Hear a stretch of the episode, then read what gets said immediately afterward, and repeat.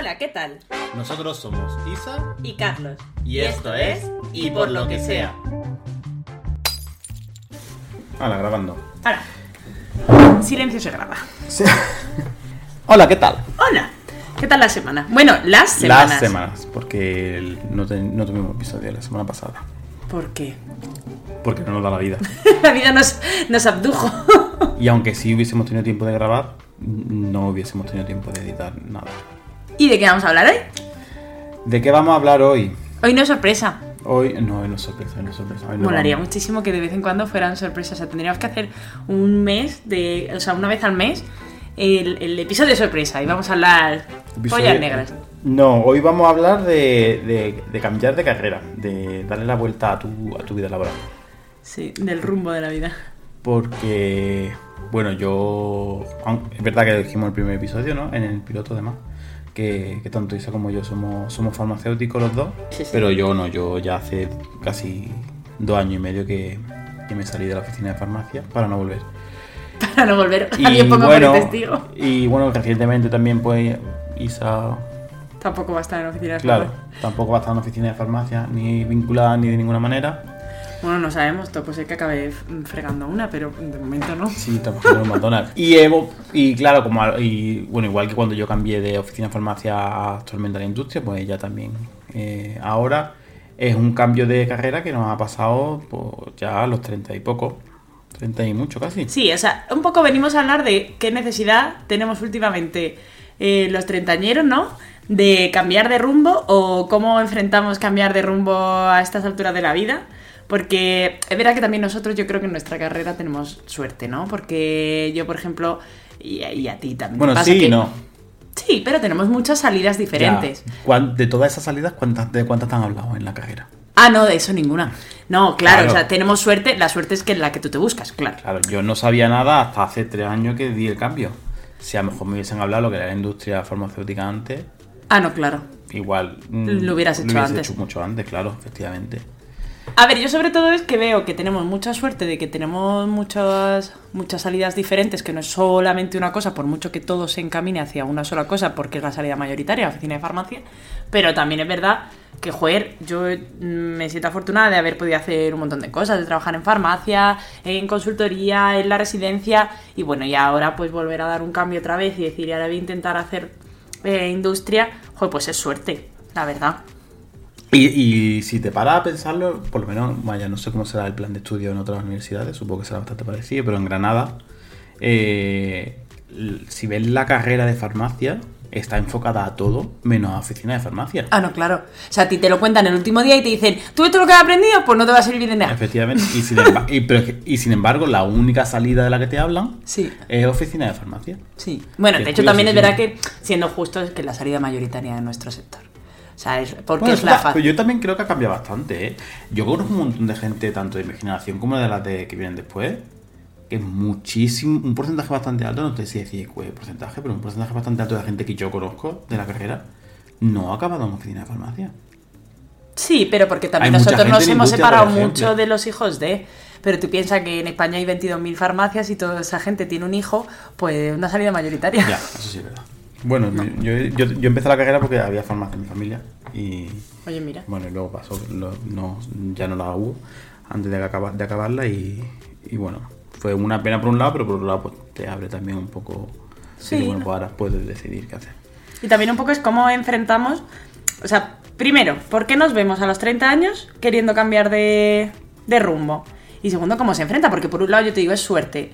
Sí, pero también, o sea, no me voy a dar ahí golpes de pecho, pero por otro lado también es aventurero, porque tú podrías decir, o sea, la oficina de farmacia puede tener Da muchísimas miedo, cosas. Da miedo, da miedo, Eso. porque al final es verdad que la oficina de farmacia es un Es lo trabajo seguro, seguro. eso es lo que quería decir. Además, bueno, yo desde mi experiencia hablo que yo trabajaba en oficina de farmacia en Inglaterra y era un muy buen sueldo, Sí, aquí también. unas muy buenas condiciones.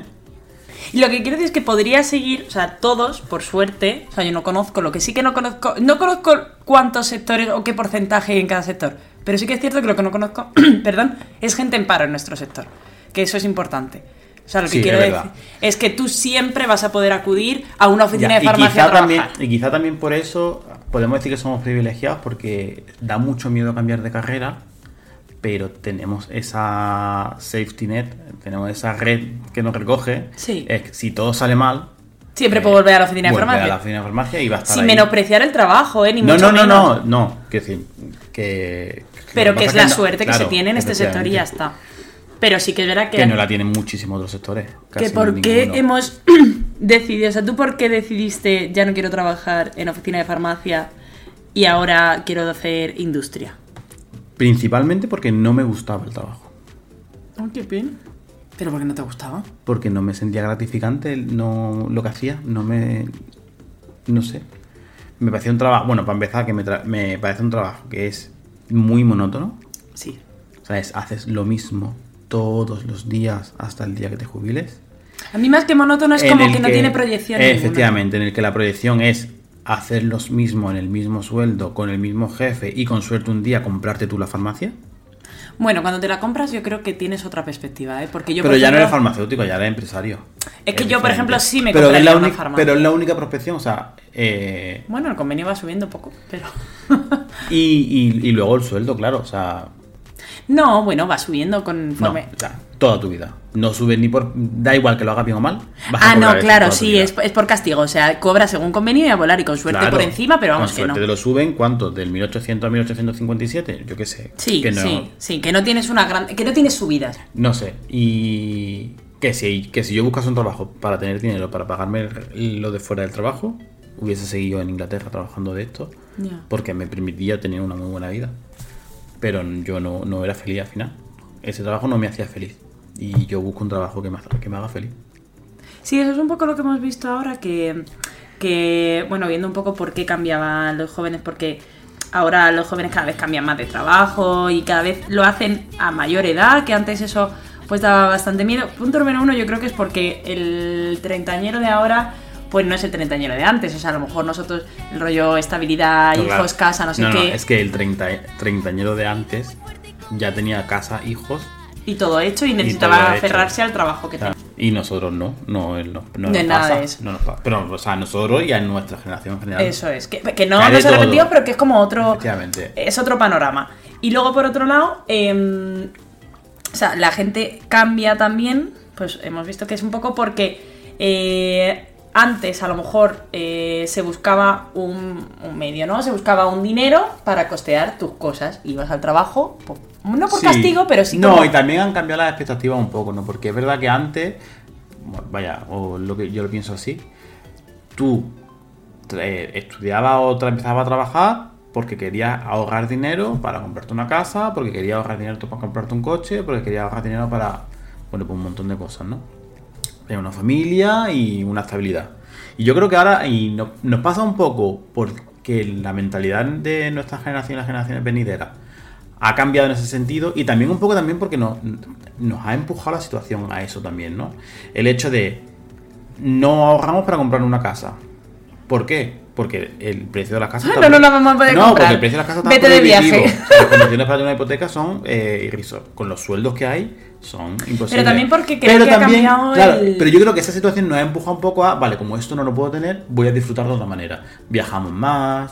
Pero porque creo que la importancia que le damos a las pertenencias o al dejar para el día de mañana es otro. Pero yo creo que precisamente, pero, pero no es una decisión que hayamos tomado nosotros por encima de la sociedad. Yo creo que un poco la situación Nos ha llevado a nos eso. ha obligado a evolucionar de esa manera. Es como, vale, pues si no puedo, o sea, en lugar de decir "Mm, que no puedo tener una casa, eh, no, pues vale, no puedo tener una casa, pues ya me como no puedo y no puedo hacer nada por eso porque yo no pues me vivo al alquiler y el resto y el dinero que yo gane pues me lo gasto en En viajar, tampoco en tenemos comprar- tanta previsión comprar- de guardar para el día de mañana. O sea, esas cosas también por suerte porque podemos decir que no tenemos el miedo de que haya un, un algo que nos pase que el día de mañana no podamos seguir trabajando para ganar dinero, ¿no? O sea, yo que- me considero privilegiado por poder haber ca- cambiado de carrera. Porque yo sé que hay gente que no puede. o sea, Y que nosotros hemos cambiado, yo creo, de carrera, fundamentalmente por poder disfrutar de lo que hacíamos cada día. Porque yo, tanto en la, en la residencia como en la farmacia, como eh, incluso en la consultoría, bueno, la consultoría tenía otros motivos por los que me cambié, también por el hecho de que mm, yo la consultoría me daba cuenta que hacía rico al rico y eso no me reportaba ningún, ninguna satisfacción. Entonces, bueno, por, por, por el motivo que sea, hemos ido buscando un trabajo, una profesión o lo que sea, que nos hiciera felices. No ya tanto que nos haga felices lo de fuera del trabajo, sino que, jolín, es que al trabajo se dedica mucho tiempo. Y se dedican muchas horas en el Ocho día. horas al día. Que un si lo tercio del día.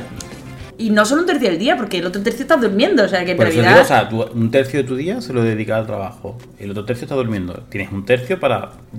disfrutar. pues menester que busques mejorar Pero en el tercio de disfrutar, hay que limpiar la casa, hay que hacer de comer. Y eso quien- no se disfruta. bueno, yo niños- cocinando me disfruto. Quien pero- tenga niño tiene niño, quien tiene Sí. animales tiene animales. eh, Que tienes que mejorar lo más posible el, el trozo de trabajo porque te vas a dedicar a eso muchísimo tiempo. Y lo que antes a lo mejor nuestros padres, que yo cada vez que le digo a mis padres que voy a cambiar de trabajo, sobre todo a mi padre, eh, es echar las manos a la cabeza porque poco más o menos, que es que me estoy abocando al fracaso vital.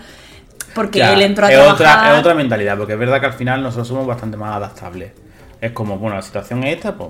Y que se prevé que voy a cambiar muchísimo de trabajo. O sea, él entró a trabajar con 17 años en, en el banco y, y se jubiló y en el mismo banco y Sí. feliz. Pero yo a día de hoy es que eso por un lado ni lo veo viable, pero por otro lado es que tampoco lo veo ni apetecible. No, además es una cosa, y, y eso pasa en la generación joven y también lo sabe la industria, no la, o sea, la industria laboral en general. Y es que hoy en día, si tú, o sea, antiguamente era como la, la lealtad a la empresa, la fidelidad del trabajador, que está muy bonito, pero ¿dónde está? la fe- el- al contrario, la lealtad de la empresa al trabajador, pues Sí, la valoración. estaba ahí, bueno, está un poco inexistente, eh, porque bueno, al final tú para el trabajo eres un número, igual que para ti el trabajo es un medio para un fin.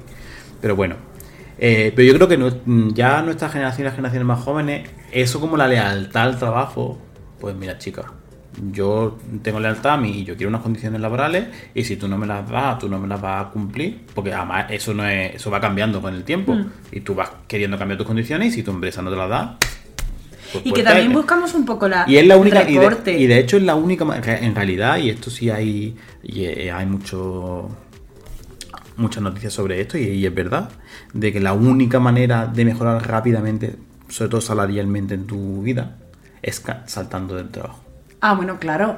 claro porque, vas a, tu salario va a cambiar más drásticamente si te cambias de trabajo Que que, si te- que te que que si esperas en el mismo aumento de sueldo y revisiones salariales Claro. Pero porque también va buscando, o sea, yo creo, y eso creo que es algo positivo, jolín, perdón, en nuestra, bueno, pues en nuestra generación y en las generaciones venideras, que sí buscas un reporte positivo por parte de la empresa. O sea, ya no tanto que te den una palmadita en el hombro, sino decir, vamos a ver, yo no voy a ser un creído, pero yo valgo esto, sobre todo también porque a, a día de hoy la gente sale como hiper preparada y es como en plan, tío, yo he- me he preparado a lo vasto, he hecho estos cursos, esta carrera, este no sé Claro. qué, y tengo estos conocimientos o tengo esta experiencia, ¿no? Que la voy adquiriendo, pues, también cambiándome de trabajo, lo que sea.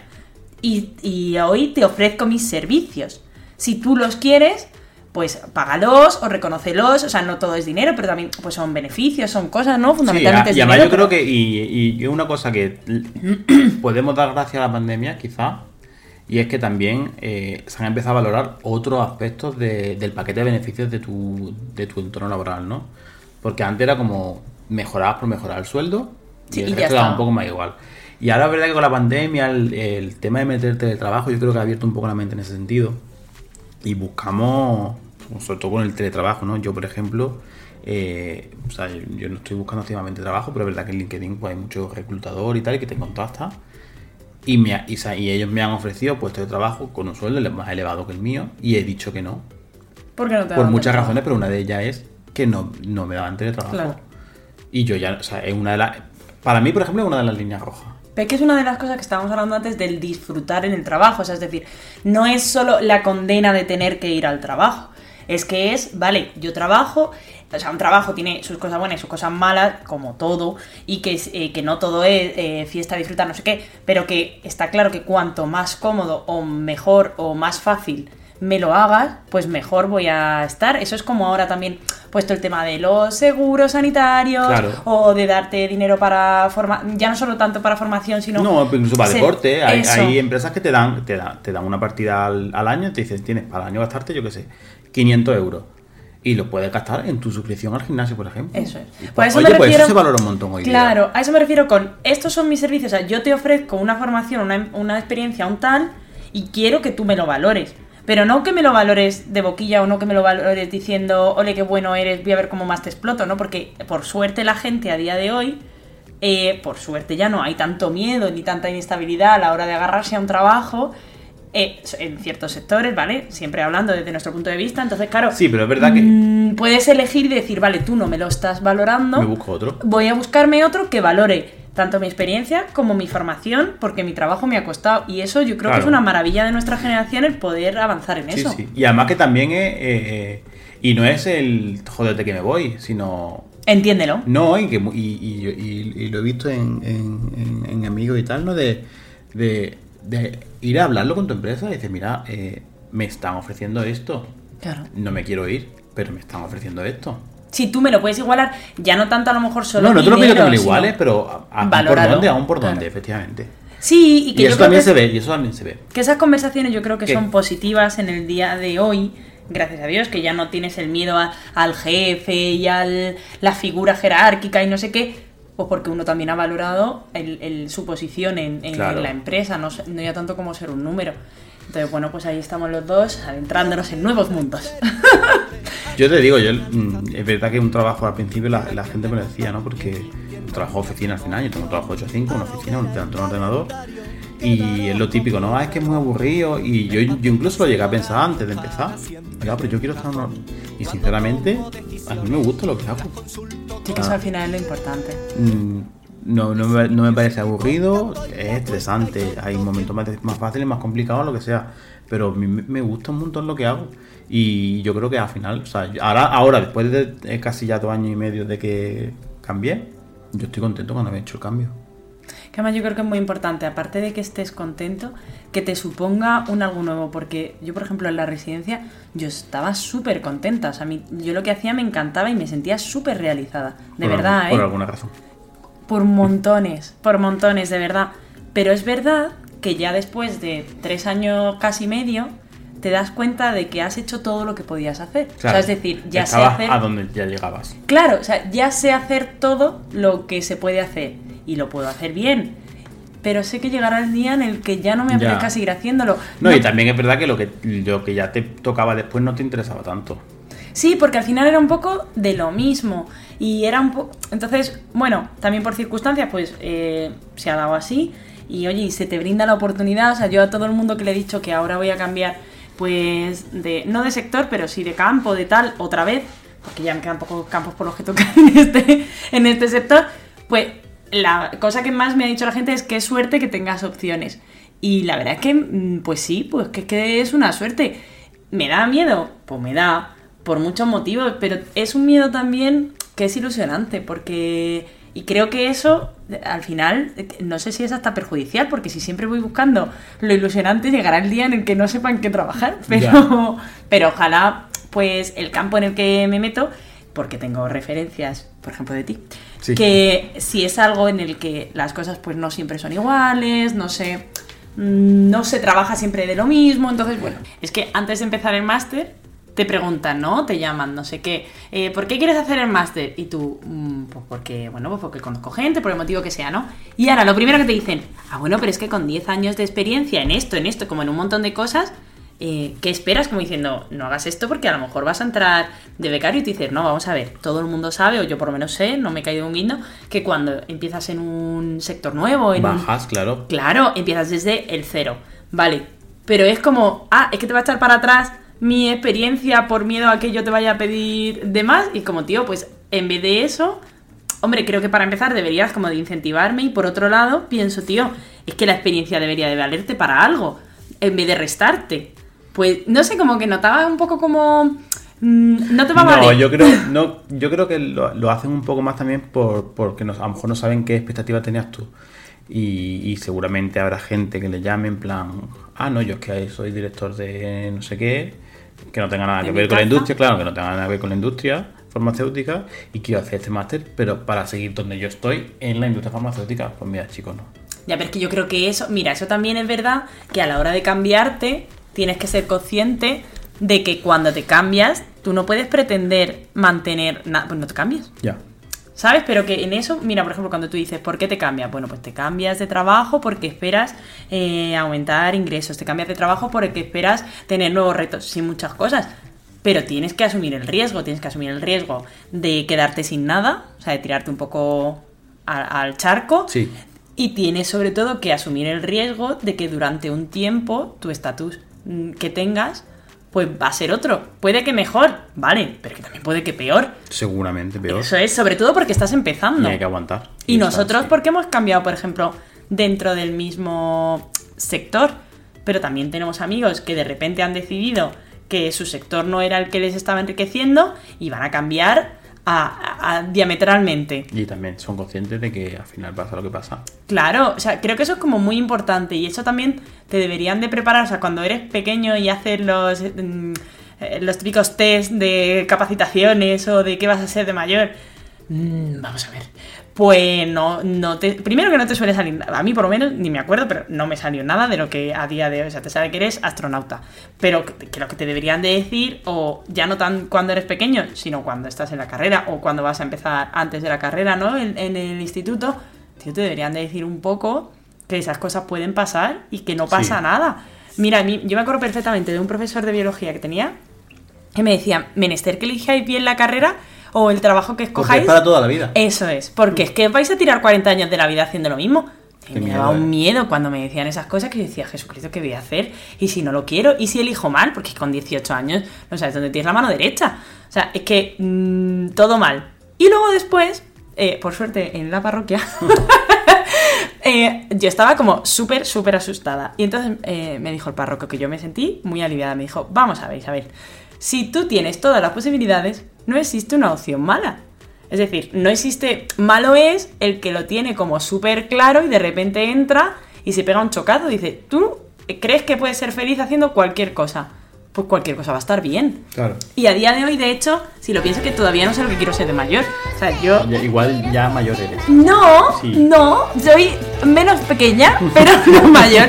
Sí, porque yo todavía no sé, o sea, cuando lo digo, lo digo de verdad, o sea, aparte de la coña, no sé qué quiero ser de mayor porque no me veo jubilándome en un sitio en concreto. No, a mí me pasa también. Y, y esa sensación de es que yo quiero hacer muchas cosas. Sí, no, y no tengo por qué Es que, definirlo. o sea, por querer, y, y esto para hacer una tontería y de niño de 5 años. Pero yo por querer quiero ser astronauta, quiero decirte. Es que- ¿Y quién sea, te y por qué no? de- o sea, y, y a veces me pongo a mirar, digo, ¿harán falta farmacéuticos en el espacio? Oye, que yo O estoy apuntada al viaje de Marte. Bueno, pero te eso es para otro podcast, sí. Bueno, Eso no, pasa pero, pero en el- del hecho de hará falta, pero ya no farmacéuticos de toma tus pastillas, sino Personas de, de que diseñen o que... No, alguien que, que investigue si, si y, y sí que existe, o sea, es, eh, No me lo creo que te vas a ir a, a no, no, no, conmigo. no porque no sé cómo se hace, pero pero sí que existe el, el campo muy nuevo, por lo visto, por lo que he podido así leer, ¿no? Que es la, la farmacología, la farmacocinética espacial, Bueno, claro, es que eso... porque por eso- visto no funciona igual. No, claro. Es que la, es que la gravedad tiene su... No, aquel. claro, claro, efectivamente. Y bueno, a mí me parece mucho, muy interesante. Muy interesante. Yo creo que si, si tú ahora volvieses atrás, ¿hubieses elegido otra carrera? No, ¿No? yo no. Pero ¿por qué? Primero porque no sé cuál habría elegido, ¿vale? Segundo, porque a día de hoy es lo que hablaba antes. Yo me siento muy afortunada de poder elegir y de poder todavía no saber qué quiero ser de mayor. O sea, Sí. quiero decir que si yo mañana, o sea, es que yo mañana puedo ser cocinera o panadera, o de repente se me puede ocurrir que quiero ser mm, profesora de infantil y es que me, me veo en la posibilidad, no va a pasar profesora de infantil, pero imagínate, me veo en la posibilidad de poder serlo y creo que todo eso es pues gracias a lo que he ido eligiendo. ¿Sabes? Quiero decir que tengo la posibilidad de elegir porque donde lo Sí, que he hecho... sido igual, da igual la carrera. No o no, porque... o sea, primero porque no lo podemos saber. Bueno, eso sí. Pero luego además no hubiera sido igual, pues porque a lo mejor eh, me habría, qué sé yo, me lo invento, he sacado una oposición y haberme ido a vivir a la Guardia de Jaén y ya viviría allí para siempre, pues ya no Ya. sería la persona que soy hoy. O no habría conocido a la gente que conozco hoy, o no me habría equivocado también en cosas y esas equivocaciones me habrían llevado a tomar otra clase de decisiones. Por eso cuando la gente dice, ¿te arrepientes? No, ¿por qué? Pues Porque a día de hoy tengo mm, problemas como todo el mundo, pero tengo la posibilidad de elegir Ya. y no sé si si hubiera elegido otra cosa, Si hubiese salido igual. mm, claro, entonces como no me parece del todo mal como ha salido, me quedo como estoy, virgencita A ver, a mí me, gusta lo, lo- o sea, lo que he hecho. es por- muy probablemente, a lo mejor lo hubiese elegido también. Pero yo, yo lo pienso ahora y a lo mejor sí que hubiese ido por lo que yo quería hacer al principio del todo. Artista. Sí, cabaretera. caba- cabaretera. Es de variedades. No, biólogo. ¿Sí? Y si me hubiese enfocado mejor sabiendo lo que me gusta el espacio en la astrobiología. Bueno, pues todavía lo puede ser. Si me voy a hacer yo la carrera de biología ahora, ¿Y el por qué no? porque no tengo, no tengo tiempo para grabar un podcast. Pero no importa. O sea, yo creo. Ven, mira, pues yo esa clase. Yo no me lo planteo. Si yo quisiera ser. Bueno, yo no sé si, a ver, plantear mejor, estudiar una carrera por mi cuenta, a mi ritmo, mm, no me lo he planteado nunca, la verdad. Es que, por ejemplo, libre. yo veo, eh, mi, mi tío hace nada acaba de terminar Derecho, tiene 60 años. Pues tan contento que está el hombre y se ha tirado mm, 25 años sacándoselo. No tenía prisa, ni urgencia, ni necesidad. Pero gusto sí por hacerlo. Pues chico, pues si a ti te gusta, o mm, gente que le gusta, yo qué sé. De hecho, yo en la- durante la carrera estuve a punto de dejar farmacia. ah, en- cuando acabase tercero. ¿Ibas a ser un hippie de, del Bar- No, Albarracín? me hubiese, hubiese hecho bioquímica, que por aquel entonces era un segundo ciclo. Ay, es verdad. Bueno, de hecho, yo tengo una amiga que lo hizo. Claro, claro yo o sea, hubiese hecho mis tres años de farmacia y luego dos años de, bio- de biotecnología. No hubiese cambiado nada el, el número de tiempo que hice en la universidad. Sí. Pero, pero no lo hice y luego lo quitaron, claro. Con el plan Bolonia pues se cargaron biotecnología. Bueno, Ya era, era una carrera de cuatro. Pero sigo pensando que puedes hacerlo.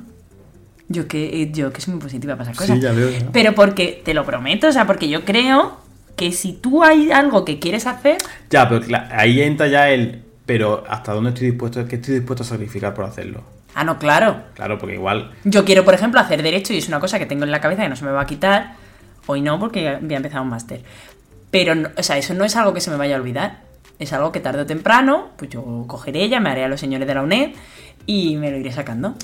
Sí, porque me gusta, porque me encantan las leyes, me encantan eh, los artículos de las leyes, me encantan las leyes, me encantan los, los convenios, me encantan... Entonces yo sé que eso, a lo mejor la vida hace que no lo termine. No importa. Pero, pues, pues no, ya. será, no estará para mí. Se te va a dar bien regulatorio porque al final tienes que saber las leyes.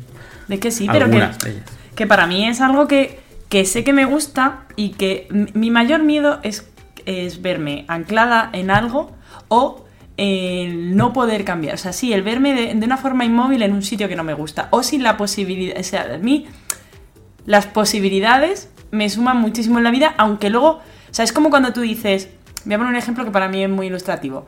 Cuando tú dices, un fin de semana, me da mucha pena no tener planes, pero hay muchas veces que pienso, quiero tener planes para poder decir que no los hago y me quedo en mi casa. Cositas que tengo. Entonces, Eso yo se mira, ¿eh? Eso- me gusta tener todas las posibilidades, aunque sea para decir, y me quedo con, la que, con lo que estoy haciendo porque en realidad es lo que me gusta. O sea, no me quedo aquí A mí me pasa un poco al contrario. O sea, me encanta te- tener planes. Pero me encanta también estar tranquilo en casa. Y nunca voy a decir que no a un plan por estar tranquilo en casa. Ah, yo sí. Entonces yo prefiero que se me junte... A ver, si, si estoy hasta arriba, sí lo digo. Quiero decirte, pero de normal... Bueno, sí, claro, yo no suelo decir que no a nada, claro. Quiero decir, pero de normal, si, si a lo mejor estoy tranquila, eh, llega un viernes, termino de trabajar el viernes y este fin de semana no tengo nada, en principio. Pues yo me lo planteo, ah, pues muy bien, pues, de casa, tal y cual. Y muchas veces me ha pasado, decir, ah, este fin de semana no voy a hacer nada, me lo voy a dedicar a mí, a estar en casa, tranquilo, si tengo que limpiar, limpio, ver película, lo que sea, nada, o sea, eh, Nada que altere tus ostracismo total. Pero en cuanto alguien me ofrece algo, lo voy a coger, pero porque, porque me gusta, No, claro, Quiero no decir, es por verte obligado. No, no, no estoy obligado, pero es como, claro, me paso toda la semana en la casa, a la mínima oportunidad que tengo de salir, no lo voy a desaprovechar. Ay, pero a mí hay veces que me gusta tener muchas opciones Entonces, para cuando- poder elegir sea, quedarme. Y lo digo ya, cuando yo a alguien le rechazo un plan, de verdad es que me hace falta ese momento para mí. ¿eh? No, nunca lo tomé mal, es que necesito ese momento para mí.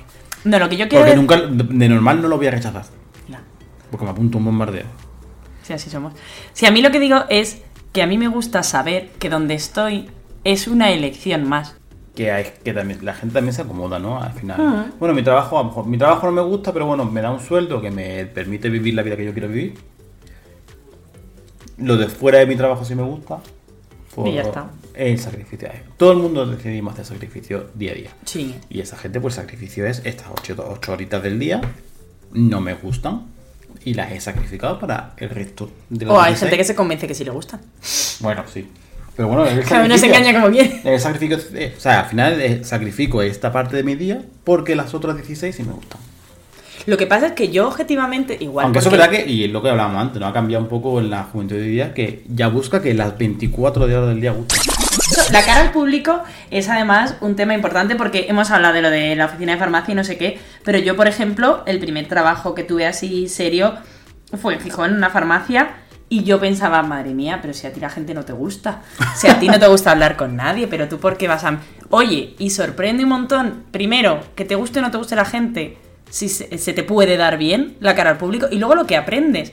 Aprendes a ser tú cara al público. O sea, yo Sí. eh, cuando he, he trabajado de cara al público me he dado cuenta de, de lo mal que hacemos cuando somos el consumidor y luego a modificar también a veces conductas, de decir, tío, que tú eh, has venido aquí con, con tu exigencia, la que sea, que estás en tu derecho tu porque eres consumidor, pero tienes que pensar que la persona que te está atendiendo, pues también tiene sus cositas, entonces que el cómo lo digas, que el cuándo lo digas o que el cómo te, te, ayuda, tomes. te ayuda a ti mm, luego relacionarte con la gente que trabaja para Sí, al público. mucho. Y te ayuda. También, y- también digo, hay gente gilipollas que se merece un guantazo.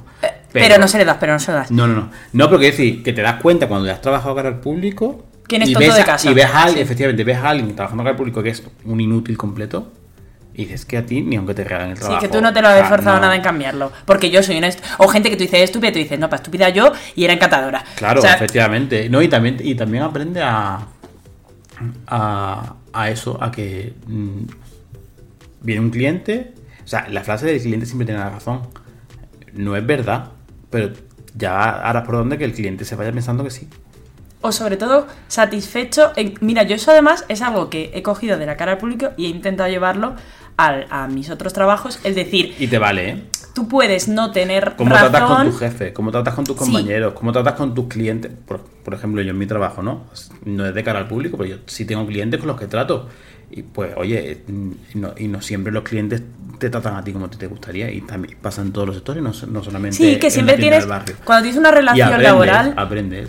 Tienes una relación laboral y siempre al final hay otro que es un poco como el cliente y tienes que aprender a no siempre darle la razón, pero no por ello ofenderlo y eso yo creo que se aprende bastante de cara al público. Entonces, bueno, pues chapo por la Sí. gente que trabaja de cara al público. Que Es otra de las cosas que aprendí en la oficina de farmacia en Inglaterra, el hecho de, de- de aprender a tratar a la gente sin prejuicio. Mm. Porque, y al final, bueno, de, de más o menos manera, todo el mundo tenemos prejuicios sobre, Sí. todo, sobre el resto del mundo. Y, y, y- y todo el mundo tenemos prejuicios sobre clase. A lo mejor clase más maltratada como pues eh, eh, sin techo, eh, drogodependiente y tal. Y yo tuve que trabajar mucho con ese tipo de gente en Inglaterra y aprendes a no tratarlos con condescendencia. O sea, yo aprendí a que son, eran mis pacientes igual que el que venía por un paracetamol porque le duele la cabeza. Ya. Y, y aunque parece que eso te lo lleva. Sí, sí, sí, sí, sí. Sí. Es como un. Como una forma de ver a la gente o de ver, por ejemplo, cuando te vienen a contar, porque al final es un poco De aprender, como- o sea, aprende a tratar a la gente no por los prejuicios que tú tienes de esa persona, sino Que por eres lo como el médico por lo de que es calle. de verdad, o sea, sin- y- pero no solo en oficina de farmacia, sino ya te vale para todo. Que tú dices, yo he- que he sido el médico de calle y tanto, a mí me pasaba, por ejemplo, fíjate, en- como no en el caso contrario, pero sí como en el otro extremo, que yo además eh, trabajo en farmacias en la que, eh, por ejemplo, en Madrid pues había mucho famoseo, mucha gente así que se creía importante o, o que, que no lo era o lo, o lo que sea, y al final vienen a contarte pues la misma miseria que el que te viene Claro. del sitio más humilde, entonces...